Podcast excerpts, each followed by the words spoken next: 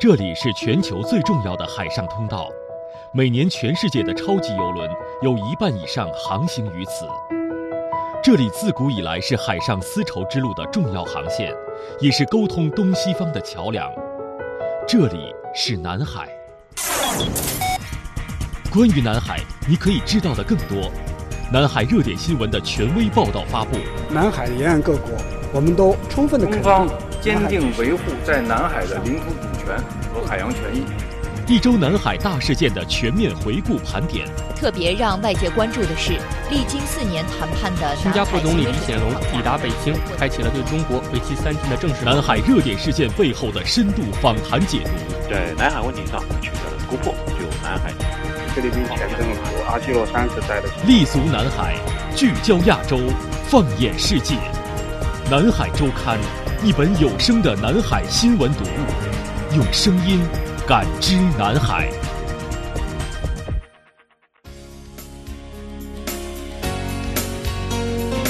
各位好，欢迎收听南海周刊，我是张雪。在接下来的一个小时当中，您将收听到南海头条：特朗普政府二次对台湾进行军售，中方向美方提出严正交涉。南海一周新闻盘点：美军轰炸机飞越南海演练。法澳两国计划在南海进行军事演习。越南为国家主席陈大光举行国葬。广深港高铁香港段通车，香港接入内地高速铁路网。节目下半段依然是南海访谈录的板块。我们来关注中国互联网金融爆发式增长背后，开始逐渐向国际市场渗透了。我将对话中国社科院金融市场研究所所长助理杨涛，为您讲述中国互联网金融科技企业在东南亚出海征途当中所经历的那些惊喜和惊吓。好的，下面首先进入到本周的南海头条，聚焦最热点南海新闻，呈现最权威南海观点。南海头条，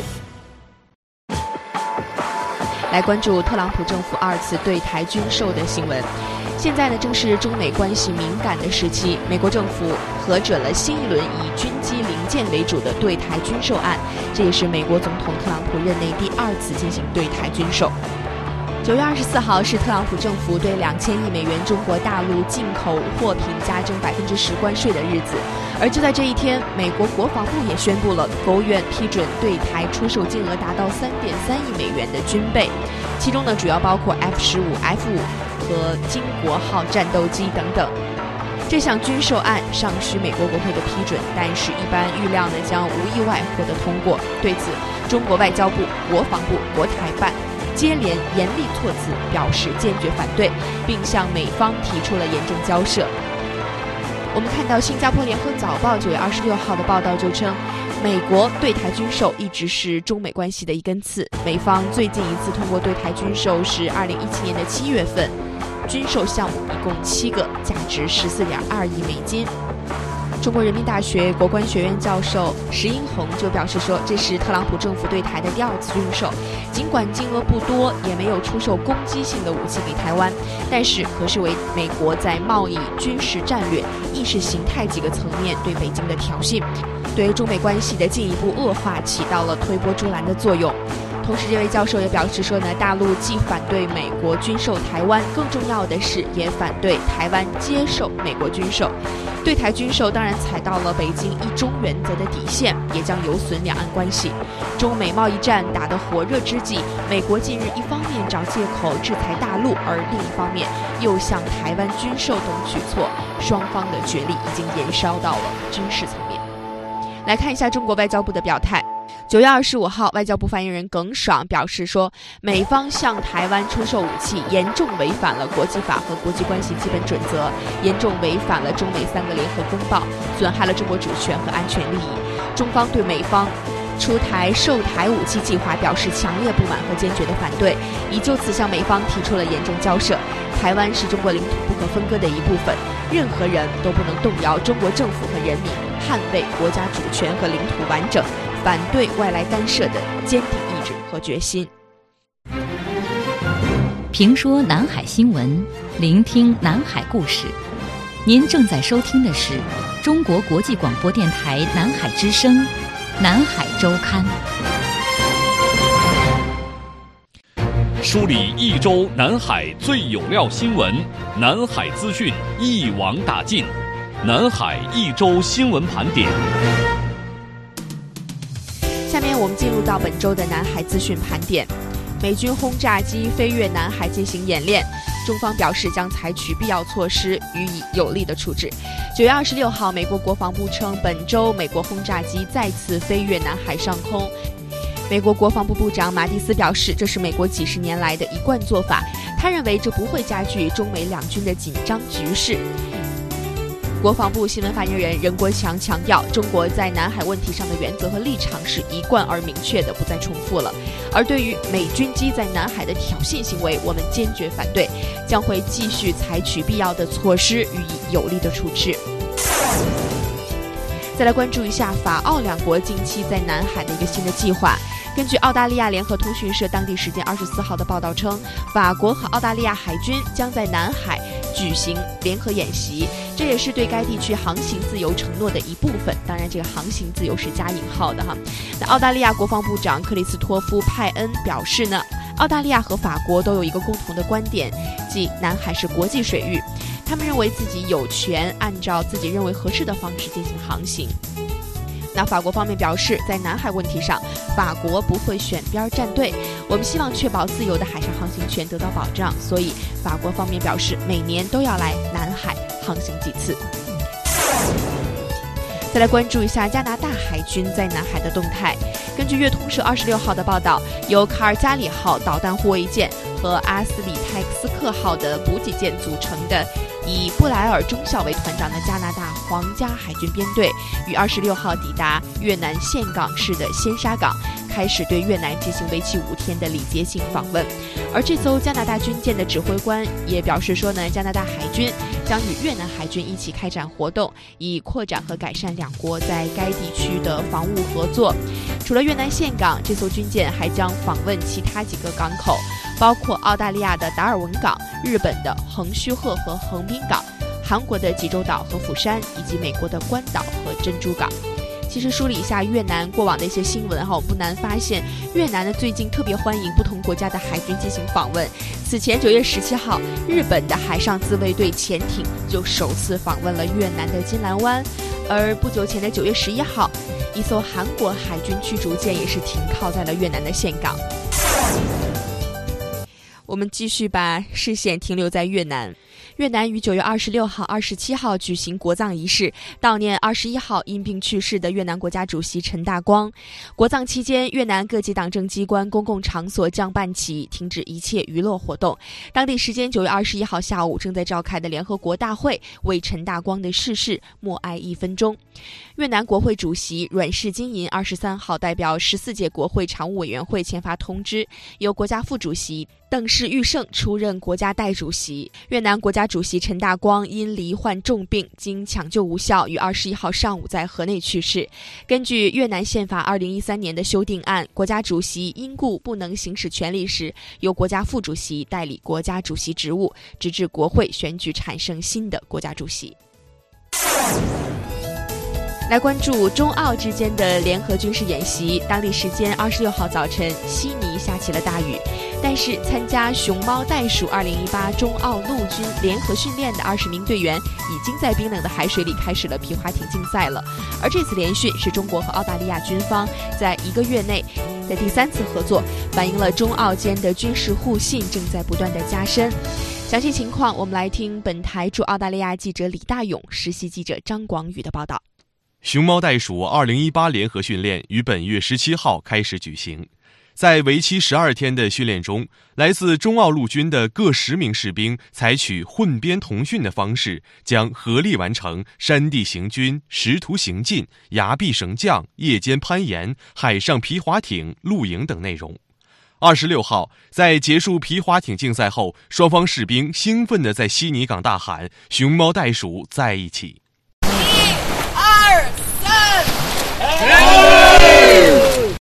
这是中澳陆军第四次举办双边联训，中方十名队员由南部战区陆军七十四集团军某旅官兵组成，双方官兵在各项技能训练中增进了理解、共识和互信。对于今年的联训，中方观摩团团长曾斌大校表示，中澳军事训练项目在深化，合作级别也在提升。特别大的一个变化就是我们固定在两个旅，呃，两个旅之间呢，呃，进行更深入的交流与合作。呃，特别像我们两个旅指挥官，呃，面对面的探讨训练呢，呃，这个包括呃将来这个进一步深化联合训练的有关问题，呃，这个是以前没有的。澳大利亚陆军女兵路易斯·马奎尔表示。自己是第一次参加与中方的联训，双方士兵非常团结地完成了训练。Resilient, they were excellent rock climbers and they've been very good kayakers. We work well as a team together, and we both have a mutual appreciation of our shared history fighting the Japanese in World War II. 中方女兵欧峰表示，澳方学习了中方的团队协作，中方学习了澳方在野外生存中的机智灵活。最重要的是，无论多危险的状况，大家都可以彼此信任。我们相互也能够信信任双方，就是比如说，在呃我上到山顶之后充当保护人员，呃我的队友要上来的时候，他非常相信我，觉得我一定能保护好他，他也不会从上面悬崖上面掉下去。所以这是一个很信，觉得就是信任，觉得这个是我觉得最大的一个收获。近年来，中国人民解放军积极参加与外国友军的联训联演，仅在今年九月，就在澳大利亚参加了三项军事演练和演习。对此，熊猫袋鼠2018澳军负责人、澳陆军第六旅指挥官苏珊·科伊尔准将表示：“我们很骄傲，中澳两军能长期保持友好互信的关系。”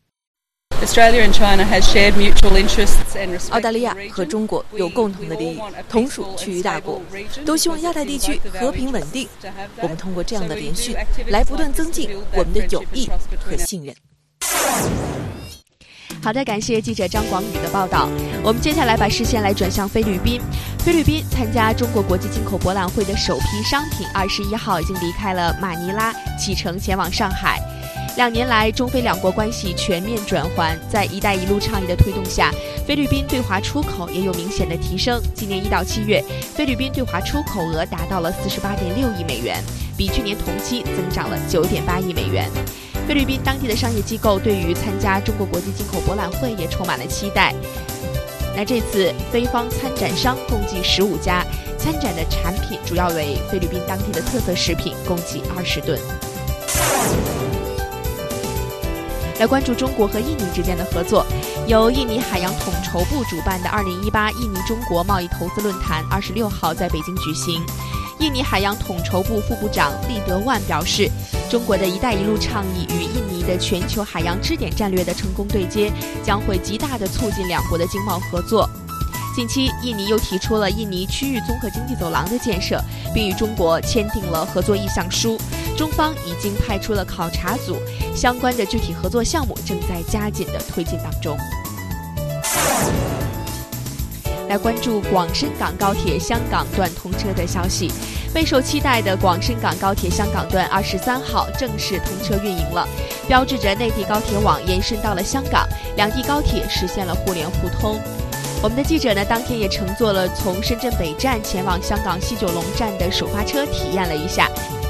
早上六点四十四分，搭载着六百多名旅客的广深港高铁香港段首发车 G 五七幺幺次列车从深圳北站开出，不到二十分钟的时间就抵达了香港的西九龙站。很多旅客都是提前购买了火车票，专程来体验这趟首发车的。也是第一次去香港吧，因为正好高铁开通了嘛，就 正好踩在这个对。那以前的话，基本上都是坐地铁，但是地铁的话就比较拥挤，没有那么舒适吧。现在高铁开通之后，然后我家又在北站附近，我觉得还挺方便的。因为我们之前去的话，过去都要两个小时，嗯，坐地铁呀到福田口岸那里换乘都挺费时间的。今天第一次带父母体验一下，可以快捷的的过去。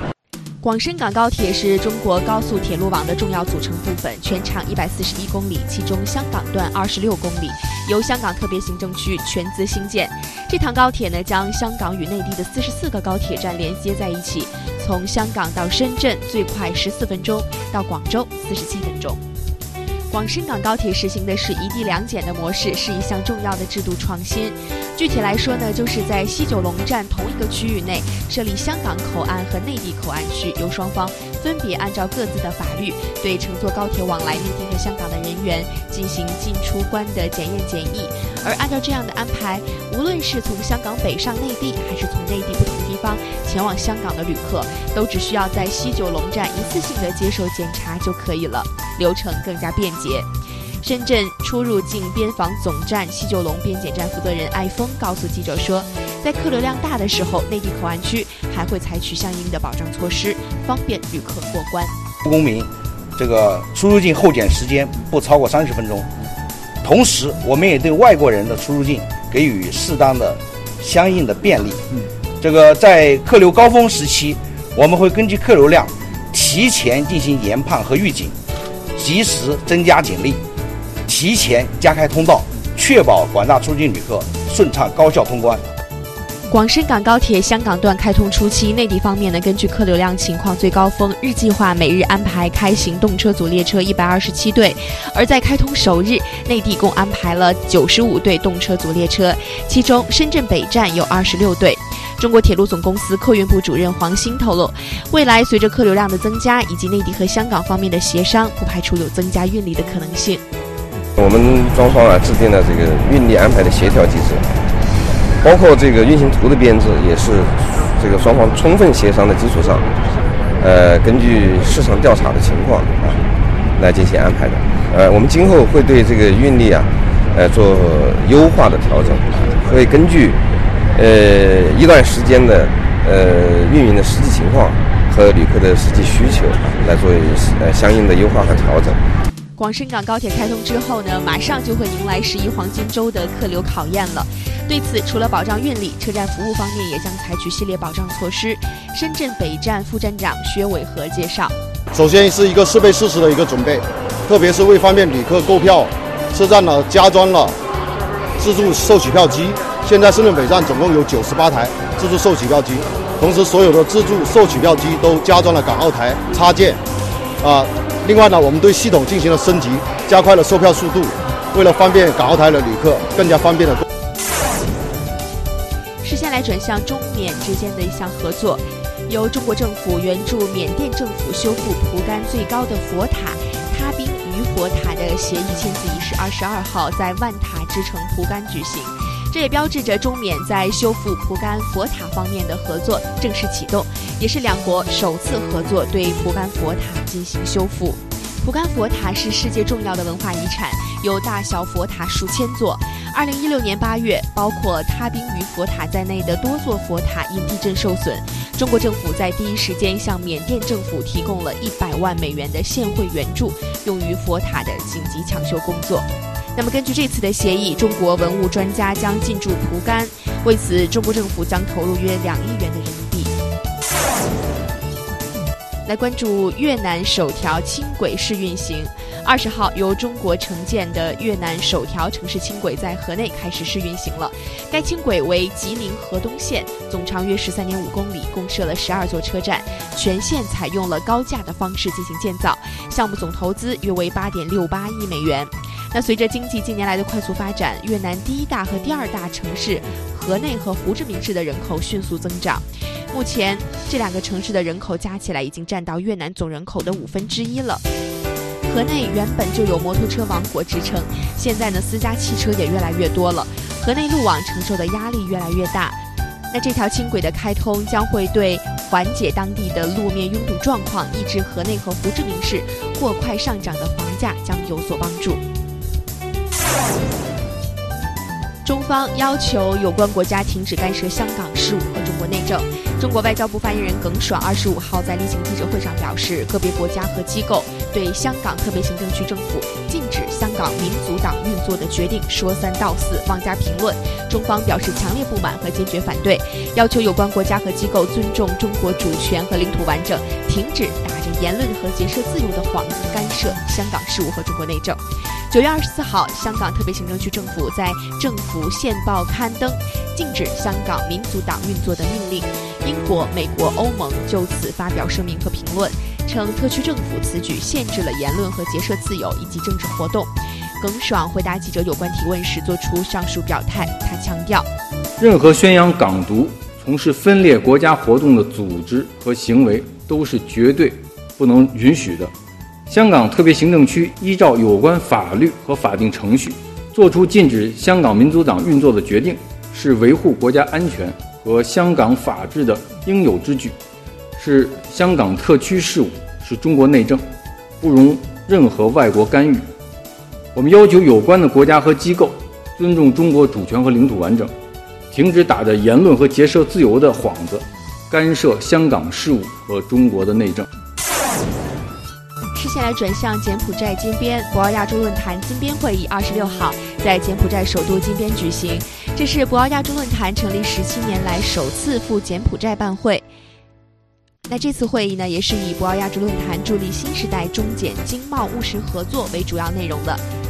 柬埔寨副首相贺南红、博鳌亚洲论坛秘书长李保东出席会议并致辞。李保东表示，柬埔寨近年来发展迅速，是东盟乃至亚洲增长势头最为迅猛的经济体和亚洲最有潜力的投资热土之一。柬埔寨作为正在迅猛增长的经济体，有能力、有潜力为亚洲经济一体化和全球化做出更大的贡献。与会者还就中国东盟、中国与柬埔寨在农业、职业培训、人工智能等领域的合作展开了广泛而深入的研讨。与会代表还赴中柬金边经济特区进行了考察调研。最后呢，视线我们来转向新加坡。新加坡教育部长王以康近日在新加坡峰会上公布了国家未来发展的四项计划，包括继续建设新加坡，打造新经济引擎，支持老龄化人口和进行教育体制的改革。人口老龄化问题是新加坡社会面临的主要问题之一。预计到二零三零年，新加坡年满六十五岁的人口将会翻倍。为此呢，新加坡政府也出台了一系列的政策来鼓励民众早婚、早生和多生。但是现实情况是，新加坡是亚洲单身率最高的国家之一。新加坡人结婚年龄在过去三十年里推迟了三到四岁，而晚婚的结果就是生育率降低。新加坡总理公署近日公布的新加坡的二零一七年人口简报显示，新加坡人口在二零一六年仅取得了百分之零点一的增长，创下零三年以来的最低增长。为此，新加坡政府举办了各种大型的相亲活动，甚至打出了“你约会，政府买单”的王牌，以各种形式鼓励民众早结婚、早生娃。好的，以上就是本周南海新闻盘点的全部内容了。节目的下半段，我们将进入到南海访谈录的板块。我将对话中国社科院金融市场研究所所长助理杨涛，为您讲述中国互联网金融科技企业东南亚出海征途当中经历的那些惊喜和惊吓。感谢您的持续关注，我们下个半小时再见。